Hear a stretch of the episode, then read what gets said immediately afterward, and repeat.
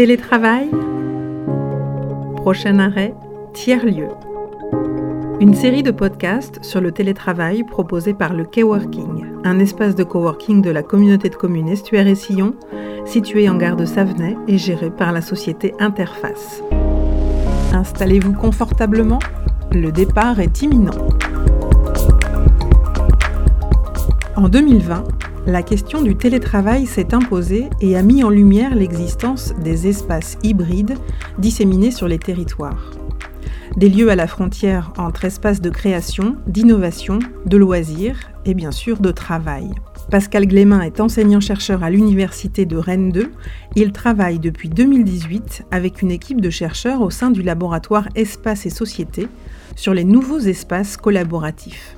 On s'était interrogé en fait à l'émergence de ces autres espaces de travail et euh, d'entrepreneuriat, euh, on va dire, en 2018, avec la problématique euh, plus spécifique en fait de la mobilité. C'est-à-dire non seulement comment on y accède, mais aussi quels sont les impacts que ça peut avoir en termes d'aménagement du territoire en particulier, et donc de l'accessibilité au travail, au, au, poste de travail, mais aussi à du capital social ou à un réseau qu'on n'a pas forcément lorsque l'on commence une activité ou lorsqu'on est en reconversion euh, professionnelle, par exemple.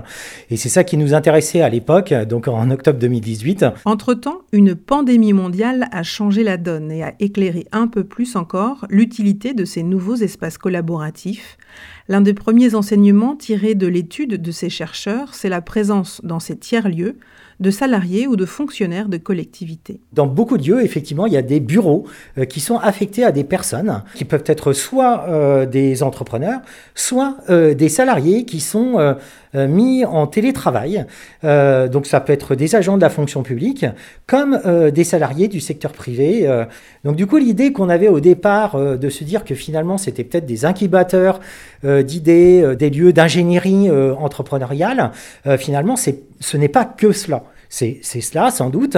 Donc il y a bien des entrepreneurs, mais qui n'ont pas forcément des idées, des porteurs d'idées qui n'ont pas forcément euh, l'esprit d'entreprendre, mais ce n'est pas le public auquel euh, euh, finalement on s'attendait à rencontrer. L'ère du télétravail et l'utilisation des espaces de coworking pour cet usage en est au début. Pourtant, ces espaces comblent de vrais besoins. C'est le début et on aura quand même ces besoins ponctuels. C'est-à-dire qu'en fait, euh, malgré ce que l'on dit, euh, euh, la fracture numérique existe dans notre pays, c'est-à-dire qu'en fait, on peut très bien être équipé chez soi, mais avoir une très mauvaise connexion, et donc de ne pas pouvoir assumer du télétravail chez soi, à moins d'être aidé, d'équiper par son entreprise ou, ou, son administration. Donc en fait, on a aussi ces, ces personnes qui ont besoin de ces lieux-là à un moment donné en tant que tel.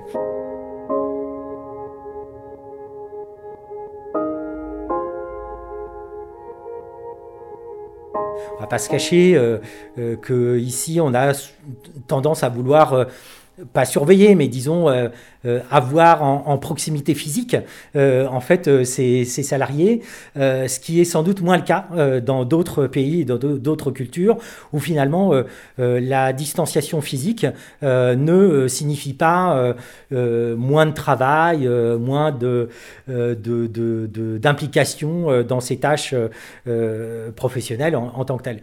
Et d'ailleurs, c'est là où c'est un peu paradoxal, parce que les dernières études qui sortent euh, montre qu'en fait, pendant la pandémie euh, et les confinements, en fait, euh, la productivité en moyenne dans les entreprises, alors c'est qu'une moyenne, donc faire attention et, être nuancé par rapport aux moyennes, mais c'est à peu près plus 10% quand même de productivité. donc du coup, effectivement, il y a aussi du côté des salariés, sans doute une implication à faire très bien son travail, encore mieux son travail euh, que quand on est euh, sur, sur site en tant que tel. En 2020, certains salariés ont découvert avec le télétravail l'opportunité d'exercer dans un endroit moins bruyant que l'open space, avec moins de sollicitations aussi. Un lieu de travail où la concentration est préservée, une proposition offerte par les espaces de coworking, où l'endroit ouvert devient un espace de convivialité où d'autres liens peuvent se développer. Il y a aussi euh, la volonté dans ces espaces-là euh, d'avoir quand même un, euh, espace qui puisse être clos, dans la mesure où certaines fonctions nécessitent de la confidentialité qu'on ne peut pas trouver dans un open space. Et beaucoup de salariés, effectivement, ont trouvé dans ces lieux-là la possibilité de s'isoler et de trouver aussi, de s'approprier le lieu pour en faire aussi un espace un peu personnel. C'est-à-dire que le bureau, c'est pas que le bureau. Le bureau, c'est sa petite plante, ses petits objets personnels. Donc c'est aussi un, lieu de vie euh, euh, qui, qui, ressemble euh, aux personnes.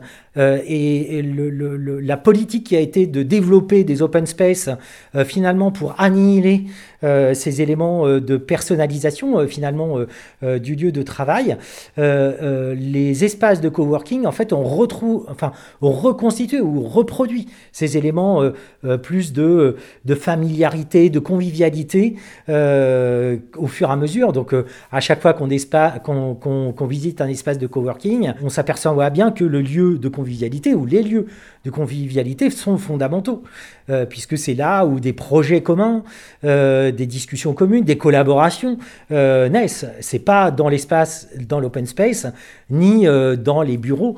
finalement, là, on a un vrai lieu de d'échange. De, de, oui, de, de, partage et éventuellement d'envisager quelque chose ensemble en tant que tel, qu'on retrouve Peut-être pas finalement euh, dans les entreprises, euh, dans la mesure où on s'envoie plus de mails euh, qu'on va voir son collègue de travail. là, c'est différent. donc, il y a sans doute cette relation-là aussi au travail et surtout à l'espace de travail qui, est, qui est intéressant.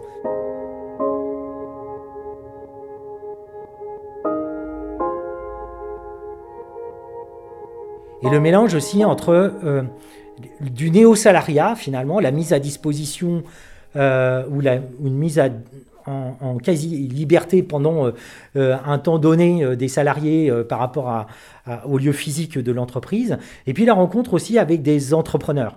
donc ça favorise aussi le, dialogue entre des entrepreneurs et des salariés, de manière à ce que les uns apprennent aussi, tout le monde n'a pas l'esprit d'entreprise et ne veut pas être entrepreneur, donc c'est quoi aujourd'hui le salariat? Et d'un autre côté, tous les entrepreneurs ne sont pas non plus, je, je m'excuse de m'exprimer ainsi, mais des méchants capitaliste. Et donc, du coup, ça permet aussi de euh, apprendre euh, ce qu'est l'entreprise, euh, la petite entreprise, dans des tissus productifs locaux.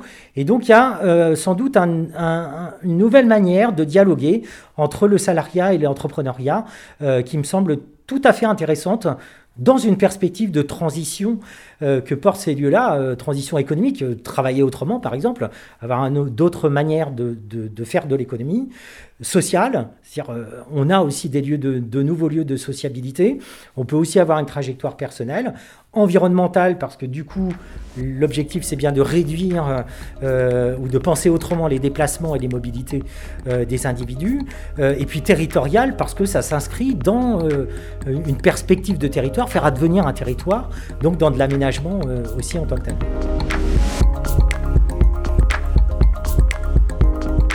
C'était Télétravail, prochain arrêt tiers-lieu, une série de podcasts proposés par le K-Working, un espace de coworking de la communauté de communes Estuaire et Sillon, situé en gare de Savenay et géré par la société Interface. Retrouvez l'ensemble des cinq épisodes de Télétravail, prochain arrêt tiers-lieu sur les plateformes de podcast et les réseaux sociaux du K-Working. Interview, montage, Magali Grolier, Caminus. Musique, Corbin